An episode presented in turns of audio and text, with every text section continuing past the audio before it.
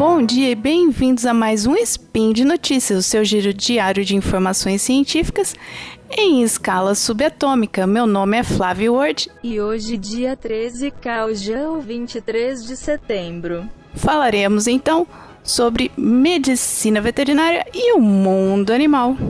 No programa de hoje, vamos focar na raiva. Uá, raiva! Speed Notícias.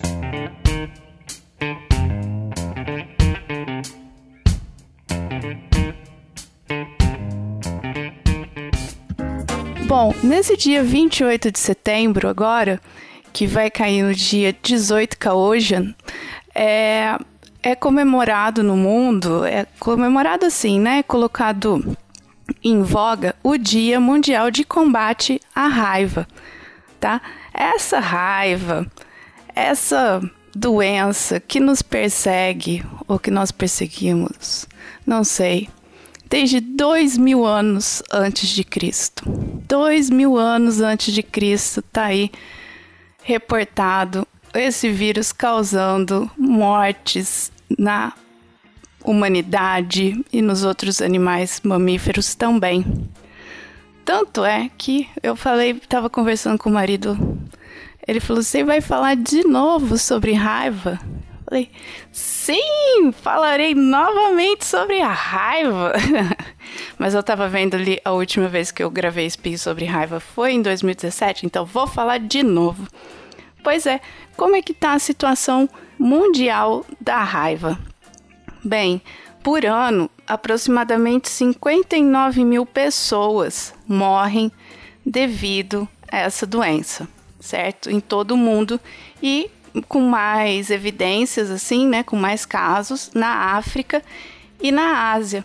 Ela é uma doença negligenciada, ou seja, ela é deixada meio que de lado, porque né? Doença de pobre, não sei o quê. Então, mas mesmo assim, mata muita gente. 59 mil pessoas é praticamente três vezes uma cidade minha morta por ano com essa doença horrível que a pessoa, né, tem sintomas neurológicos, fica agressiva inclusive e ela fica consciente, só que não consegue mais controlar o seu corpo. Então ela vai nesse, nessa situação até entrar em coma e morrer. Então é bem complicada mesmo. O, na, é dois mil anos antes de Cristo, que eu falei que são as primeiras é, achados né, que, que encontraram sobre a raiva, inclusive em 1930 antes de Cristo, na Mesopotâmia, no códex dele, né, no, deles lá no, como eu posso dizer, no código é, de, da, da, daquela população falava sobre a raiva. Quem tivesse um cachorro, que esse cachorro mordesse alguém, ia ser, e as pessoas viesse a óbito, essa pessoa ia ser punida. Então, assim, são milhares de anos aí a gente tentando entender e prevenir contra a raiva. No mundo, a principal aí, forma de transmissão da raiva, principalmente através da mordida de cães e gatos. Então, a ONU, né, através da, da Organização Mundial de Saúde, eles têm uma ideia de até 2030, a ideia não, um objetivo até 2030 é erradicar as mortes por raiva em seres humanos. Como que eles estão atuando em relação a isso? Fazendo vacinação em massa dessas populações animais, tanto de gato quanto de cachorro, certo? Então, assim, para diminuir todas essas ocorrências. Em Ruanda, por exemplo, eles estão mandando, em áreas isoladas, eles estão mandando vacinas e tratamentos pós-exposição, ou seja, depois que já foi, que a pessoa já foi mordida com um cachorro que pode estar doente, né?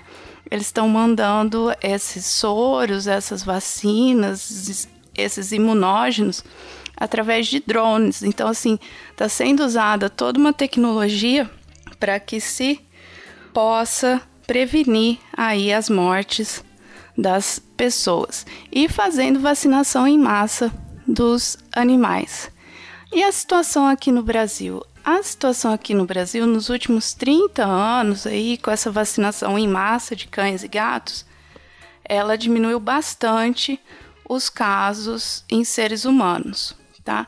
Em cães, eu acho que foi 2015, na divisa Brasil Brasil Bolívia, Brasil Paraguai, é, a questão da, da raiva em cães foi detectado lá uma pessoa foi mordida por cão e faleceu, tá? Devido à raiva, mas foi um caso esporádico. Já os, os outros relatos todos que a gente tem de óbito de seres humanos aqui no Brasil pela raiva é principalmente através é, do, do, do, sorotipo, né, do, do vírus que circula na população de morcegos, tá?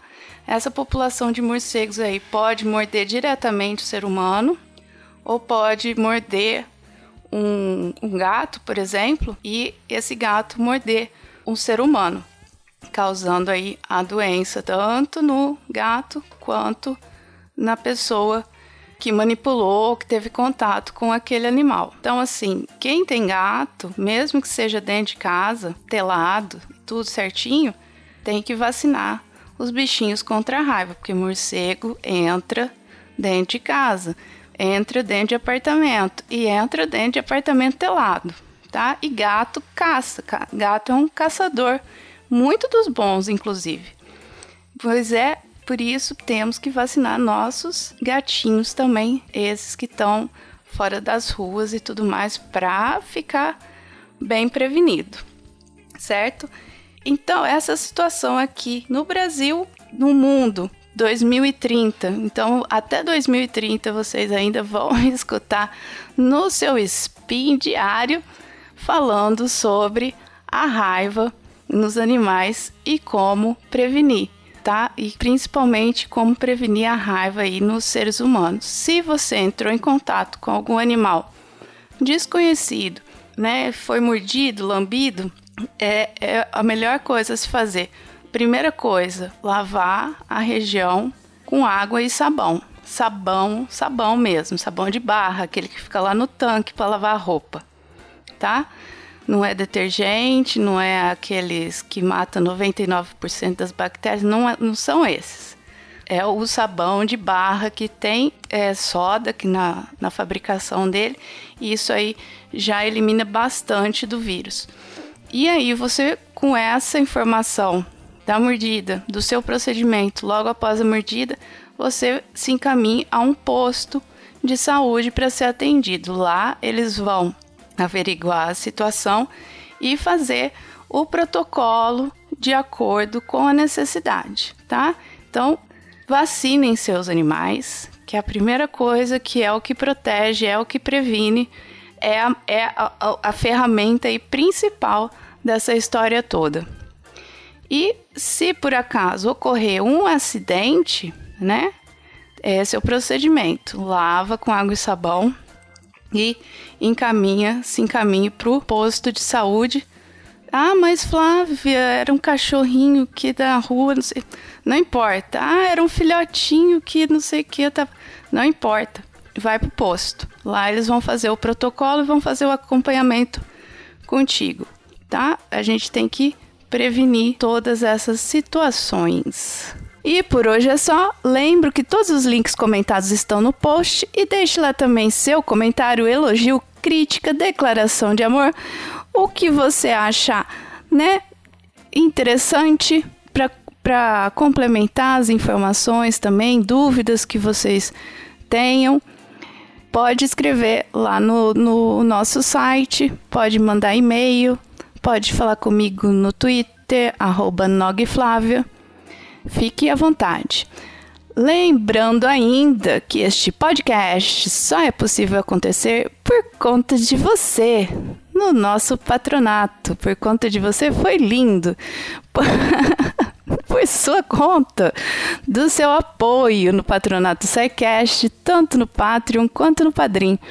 Um beijo bem grande para vocês e até amanhã.